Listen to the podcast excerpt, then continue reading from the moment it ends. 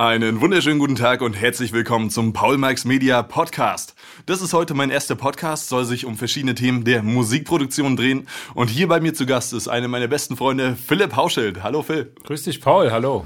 Ja, Philipp hat mich vor ein paar Monaten auf das Thema der Mini-Habits hingewiesen. Und zwar gibt es da ein tolles Buch von Stephen Geis mit dem Titel Viel besser als gute Vorsätze, wie Sie mit Mini-Gewohnheiten Maxi-Erfolge erleben.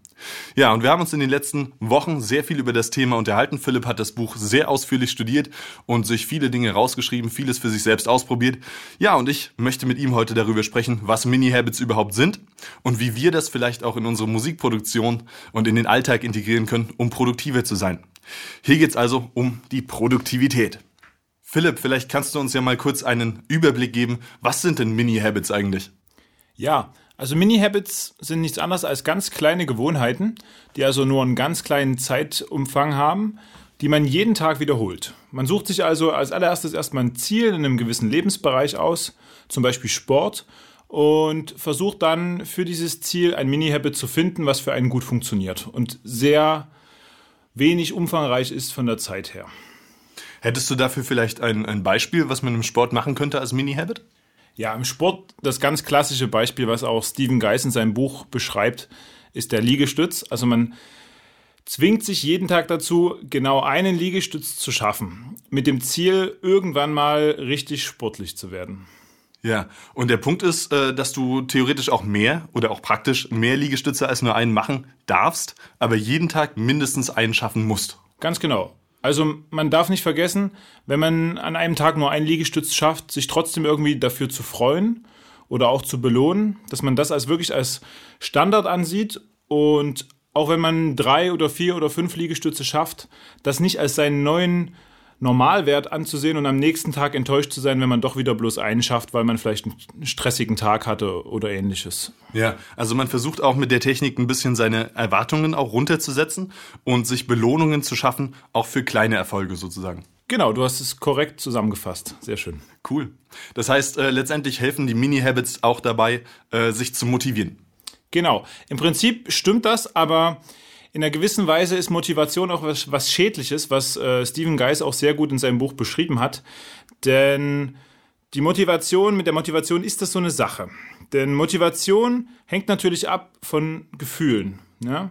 Jeder weiß, wenn er an einem Tag nicht besonders motiviert ist, kann das an den verschiedensten Gründen liegen und unter anderem eben daran, dass wir, dass wir uns zum Beispiel nicht gut fühlen, dass wir Stress hatten und all das können wir natürlich nicht bewusst beeinflussen, indem wir einfach versuchen, uns das wegzudenken. Ja, und das würde uns die Motivation nehmen, solche schlechten Gefühle. Und das würde uns die Motivation nehmen, denn für die meisten Vorhaben benötigt es relativ viel Motivation und diese Motivation immer parat zu haben, ist sehr, sehr unwahrscheinlich, ja. Ja. Und stattdessen arbeitet äh, Stephen Geis mit den äh, Mini-Habits mit der Willenskraft, ja? Genau. Im Prinzip gibt es eben nur diese zwei Strategien. Man kann entweder sehr motiviert für etwas sein oder sich zu etwas zwingen, um wirklich eine Sache zu tun. Und theoretisch ist die Willenskraft natürlich auch ein problematisches, problematisches Konzept, denn Willenskraft hat man ja auch nicht immer unbeschränkt und es ist wie so ein kleines Reservoir, was sich füllt und wieder wieder leert, je nachdem, wie anstrengend äh, die Vorhaben sind, die man an dem Tag hat. Aber das Mini-Habit greift eben in dem Moment an, in dem man sagt, die Willenskraft, die für ein Mini-Habit notwendig ist, ist so gering, dass das Reservoir an Willenskraft immer so stark gefüllt ist, dass auch die Mini-Habits noch erfüllt werden können. Ja, das bedeutet also, ähm, dass wenn ich schlecht gelaunt bin, aber meine Mini-Habits am Tag trotzdem noch anstehen, dann äh, kann es passieren, dass ich mich quasi dazu zwingen muss. Aber die Willenskraft äh, für dieses Zwingen, die ist sozusagen immer so gering, die ich aufbringen muss, dass das auch an den schlechten Tagen dann irgendwie noch funktioniert, dass ich die Aufgaben dann mache. Ganz genau. Und man will ja vor sich auch nicht schlecht dastehen, weil man sagt sich selber, ich werde es jetzt wohl schaffen, diesen einen blöden Liegestütz noch hinzubekommen. Wenn ich das nicht schaffe, bin ich echt selber schuld, wenn ich diese Gewohnheit nicht etablieren kann. Ja, und letztendlich macht das Kleinvieh ja auch Mist. Also wenn ich jetzt jeden Tag einen Liegestütz mache, dann sind das im Jahr auch 365 Liegestütze im Vergleich zu vielleicht gar keinen. Das ist also ein wirklich schönes Konzept, denke ich, um sich äh, produktiv zu halten. Ja, wie kann ich mir das denn mit den Mini-Habits jetzt vorstellen? Wie lang darf denn so ein Mini-Habit dauern? Soll das jetzt eine Minute, drei Minuten oder darf das auch zehn Minuten lang sein? Also zunächst ist zu sagen, dass eine Minute ein ganz guter Richtwert ist. Man darf das nicht immer auf diese eine Minute festnageln. Zum Beispiel bei Liegestützen macht man eben diesen einen Liegestütz, egal wie lange man dafür braucht. Und wenn es nur fünf Sekunden dauert, hat man ja trotzdem seinen Liegestütz geschafft. Also je nach Aktivität ist es manchmal eine Zeitvorgabe von etwa einer Minute und manchmal auch einfach nur eine Anzahl, nämlich ein oder zwei oder drei, je nachdem, wie intensiv und anstrengend das Ganze ist. Ja. Wenn ich so äh, meine Mini-Habits plane, dann mache ich mir natürlich darüber Gedanken, welche Ziele ich damit erreichen will, was ich in mein Leben vielleicht integrieren will, was mir vorher vielleicht schwer gefallen ist. Ähm, gibt es denn gute Strategien, um eigene Mini-Habits zu finden? Wie kann man die Ziele formulieren, beziehungsweise wie kann man aus formulierten Zielen denn äh, Mini-Habits machen? Nun ja, man hat erstmal das, das große Ziel und muss jetzt versuchen, etwas zu finden, was sich in den Alltag integrieren lässt. Und wenn man darin noch nicht so geübt ist, dieses Mini-Habit zu formulieren, dann wird man erstmal viel zu groß denken. Okay. Also am Beispiel, vielleicht soll ich mal ein persönliches Beispiel bringen? Gerne, gerne. Äh, ein eher witziges Beispiel und aber trotzdem praxisnah. Ich hatte in, vor einer guten Weile die Idee, naja, meine Aufwaschgewohnheit ist etwas eingeschlafen und hatte mir gedacht, aber ich will eigentlich regelmäßig den Aufwasch machen, so dass die Küche eigentlich immer sauber und ordentlich aussieht. Wir ja. hatten damals noch keinen Geschirrspüler.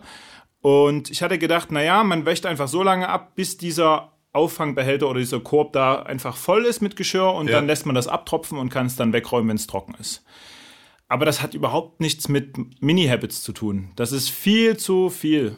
Okay. Man muss sich halt vorstellen, im Normalfall hat man nicht mehr als vier Mini-Habits. Okay. Und man stelle sich vor, einen anstrengenden Tag, man kommt 22.30 Uhr nach Hause und schafft vielleicht noch äh, das größte Kind ins Bett und äh, will noch einen schönen Abend verbringen mit seiner Frau. Und dann hat man aber noch vier Mini-Habits offen.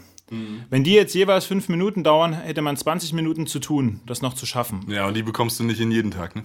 Also dieses Worst-Case-Szenario möchte man immer vor Augen haben, so dass man eben diese Mini-Habits in maximal fünf Minuten alle vier noch erledigen kann. Ja, und deswegen auch solche lächerlich kleinen Aufgaben quasi wählen und solche kurzen Zeiteinheiten dafür einplanen, dass man letztendlich auch an einem schlechten Tag innerhalb von fünf Minuten alle vier, maximal vier Mini-Habits abarbeiten kann. Genau. Was ist denn nun der beste Zeitpunkt, an dem ich solche äh, Mini-Habits in meinen Alltag integrieren kann? Gibt es dafür vielleicht äh, verschiedene Trigger, die ich verwenden kann, die äh, an meinem Tag sowieso immer passieren, an die ich meine Mini-Habits koppeln kann? Oder soll ich mir das prinzipiell in freie Zeiten legen? Es gibt dabei zwei Möglichkeiten, prinzipiell. Die eine Sache, die du angesprochen hast, sind die Trigger. Das heißt, ich kann eigentlich jedes beliebige Ereignis, was jeden Tag sowieso stattfindet, so etwas wie Zähneputzen am Morgen, natürlich sehr gut damit verbinden, ein Mini-Habit einzuplanen an der, nach dem Zähneputzen oder vor dem Zähneputzen. Der Vorteil dabei ist, dass man eben ganz konkret mit dem Zähneputzen auch dieses Mini-Habit verbindet. Der Nachteil wäre halt, wenn man es verpasst oder man hat eben nur einen Anlass am Tag, um dieses Mini-Habit durchzuführen. Genau. Also wenn man abends nach Hause kommt und das früh beim Zähneputzen vergessen hat, dann kann man die Gewohnheit vielleicht nicht so gut etablieren, weil sie eben direkt mit diesem Zähneputzen zusammenhängt. Ja, ja. Mit dem Wort Gewohnheit hast du ja gleich das nächste spannende Thema angesprochen. Ich habe mal irgendwo gehört, dass es 21 Tage braucht, bis sich so eine tägliche Aktivität automatisiert, dass man die also dann ganz von selbst macht, weil man sich daran gewöhnt hat. Wie ist denn das bei den Mini-Habits? Gibt es da auch eine bestimmte Zeitdauer, nachdem sich das automatisiert? Ja, also das mit den 21 Tagen, die es braucht, um ein, eine Gewohnheit zu etablieren, scheint ein Gerücht zu sein, was so kursiert. Stephen Geis hat in seinem Buch auch deutlich gemacht, dass das eben nicht für alle Gewohnheiten stimmt. Es gibt Gewohnheiten, die sich viel schneller etablieren lassen. Es gibt Gewohnheiten, die vielleicht auch drei Monate brauchen oder länger. Das hängt von so vielen Faktoren ab. Ähm, das kann man so, das kann man so nicht pauschalisieren. Also man sollte sich an diese 21 Tage auf jeden Fall nicht festklammern, sondern einfach an seiner Beständigkeit arbeiten und seine Mini-Habits einfach jeden Tag durchführen. Ja. Ja, und Glück hat der, bei dem sich das Ganze schnell automatisiert. Cool. Kannst du vielleicht noch ein paar Beispiele für Mini-Habits geben, vielleicht im Allgemeinen oder auch aus, aus deinem Alltag, welche Mini-Habits sich für dich etabliert und äh, gut geeignet haben?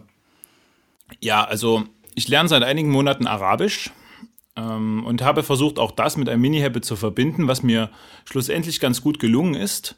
Ich habe am Anfang versucht, äh, mein Lehrbuch zu nehmen und jeden Tag einen Teil einer Lektion zu lernen, was aber zu allgemein war, um es wirklich in die Realität umzusetzen, weil dann nicht ganz klar war, was, was heißt es denn jetzt eigentlich, mit der Lektion sich zu beschäftigen. Und ab dem Punkt habe ich dann ein paar Übungsbücher mir geholt, ein Kreuzworträtsel, alles Mögliche, so ein paar spielerische Übungen. Auf Arabisch. Auf Arabisch, Ja. genau. Und habe dann einfach ganz allgemein festgelegt, ich mache einfach mindestens drei Sätze oder drei Beispiele aus jeder Übung, aus einer Übung pro Ja. Tag. Und das klingt zwar relativ allgemein, aber dadurch, dass ich den konkreten Anlass habe, wirklich zu sagen, drei Übungen aus, also drei Teile einer Übung, egal wie die Übung aufgebaut ist, bin ich flexibel genug, um etwas zu wählen aus diesen Büchern, die ich habe, Ja. aber habe auch noch genug Flexibilität. Das bedeutet, du füllst zum Beispiel genau drei Wörter in das Kreuzworträtsel ein und das wäre dann eine gelöste Aufgabe. Das ist vielleicht in einer halben Minute machbar. Genau, manchmal sind es aber auch ganze Sätze und dann macht man halt drei Sätze, aber das, das hängt dann von der Übung ab. Cool, das ist ein schönes Beispiel. Ja, und das klappt für dich, dass das ähm, so wenig Zeit äh, frisst, dass du das jeden Tag integrieren kannst. Genau, das klappt für mich. Beziehungsweise dabei ist natürlich auch meine Motivation noch relativ hoch. Also das muss man auch sagen. Ähm, aber wenn ich von vornherein weiß, ich bin heute nicht so motiviert, suche ich mir einfach ein Rätsel, wo es nur drei kleine Lücken gibt und dann funktioniert das auch. Ja, man muss, man muss sich die Freiheit lassen, auch ein bisschen zu experimentieren mit dem Ganzen. Ja, oder ein kleines bisschen zu cheaten, wenn du mal wirklich keine Lust hast und die, ja, die kürzesten oder einfachsten Wörter aus dem Kreuzworträtsel aussuchst. Cool. Lass uns das Ganze mal äh, versuchen, auf die Musikproduktion zu übertragen. In unserem aktuellen Video haben wir dafür schon ähm, drei Mini-Habits formuliert. Und zwar habe ich darin formuliert, dass ich gern ähm, mehr Inspirationsquellen in meinem Leben hätte, um Songs zu schreiben. Und äh, habe dort mal als Zielsetzung so ein bisschen formuliert, was denn Dinge sind, die mich in der Vergangenheit gut inspiriert haben. Beispielsweise das Lesen von Zeitungsartikeln, das Anschauen von Videos oder ähm, mir Songs anzuhören, die ich noch nie zuvor gehört habe. Das sind Dinge, die inspirieren mich häufig dafür, eigene Musik zu schreiben. Ja, und dafür haben wir das Mini-Habit formuliert, dass ich mir mein Handy nehme und im Prinzip irgendeinen Song, den ich noch nie gehört habe, einfach nur anschalte. Ähm, da geht es gar nicht darum, dass ich den kompletten Song hören muss. Mein lächerlich kleiner Mini-Habit ist damit, ähm, dass ich wirklich nur diesen Song anmachen muss und ob ich den dann 10 Sekunden, 20 Sekunden oder den kompletten Song höre, bleibt dann mir überlassen. Außerdem haben wir darüber gesprochen, dass ich Songtexte schreiben möchte. Und dafür gibt es ja an sich schon ganz viele verschiedene Ansätze, um an einen Songtext heranzutreten. In ähm, meinen Videos vermittle ich ja oft, ähm, dass man mit einem Brainstorming starten sollte, eine Themensammlung quasi oder Ideenfindung zu dem Thema, zu dem man schreiben möchte. Ähm, natürlich ist es aber äh, vielleicht nicht die beste Idee, als Mini-Habit etwas zu etablieren, das einem, einem immer nur den ersten Schritt quasi etabliert seines äh, Prozesses. Ja, wenn ich dann 20 verschiedene Zettel mit Brainstormings habe, aber letztendlich keinen fertigen Songtext, dann ist äh, mir damit auch nicht geholfen. Ist es möglich, so ein äh, Mini-Habit ein bisschen so aufzuteilen, dass er verschiedene Prozesse Tag für Tag nacheinander sozusagen aus so einem Songtext schreiben übernimmt? Das ist eine sehr gute Frage, die ich wahrscheinlich gar nicht selbst mit Sicherheit beantworten kann. Ähm, ich weiß nicht, ob das Stephen Geis könnte. Dann müsste man ihn vielleicht sogar mal anschreiben, weil das eine sehr interessante Frage ist. Aber ich könnte mir vorstellen, dass die Ähnlichkeit der Aktivitäten untereinander nicht gut genug passt, um dem Gehirn wirklich zu suggerieren, es handelt sich hier jedes Mal um dieselbe Sache. Ja. Das heißt, es könnte sein, dass eben diese Art von Gewohnheit nicht wirklich eine Gewohnheit in dem Sinne ist, ja. Dass immer wieder das Gleiche passiert und dementsprechend die Aktivität sich eigentlich nie verselbstständigt, weil man eben, weil das Gehirn nicht merkt, dass es immer wieder das Gleiche ist. Ja, ja, das glaube ich. Wobei an sich der Prozess, sich hinzusetzen und ein leeres Blatt Papier zu nehmen, an sich ja schon eine Sache sein kann, die ähm, sich irgendwo automatisiert. Ähm, vielleicht könnte ich an der Stelle mir vorstellen, dass man äh, mit einem soweit entwickelten Brainstorming, vielleicht sogar einem Story Sheet, also einem groben Fahrplan durch den Song, ähm, soweit schon das Ganze vorbereitet hat und daraus dann jeden Tag zwei Zeilen für seinen Songtext schreibt. So entstehen also auch über, was weiß ich, acht Tage entsteht dann eine Strophe und dann kann man auch jeden Monat damit mindestens einen Song fertigstellen. Das wäre zum Beispiel möglich, dass man also seine Mini-Habits in der Weise ein bisschen vorbereiten müsste. Aber das ist ja auch eine wirklich spannende und spaßige Arbeit, dieses Brainstorming und diese Story-Sheets selbst umzusetzen. Ja. Nun gibt es in der Musikproduktion natürlich ganz viele äh, verschiedene Bereiche, in denen man sich dort austoben kann und die man praktizieren kann. Für Instrumentalisten zum Beispiel. Es gibt, äh, glaube ich, viele Menschen, die sich wünschen, häufiger mit ihrem Instrument zu üben. Was wären denn dafür Mini-Habits möglich, die wir dafür empfehlen können?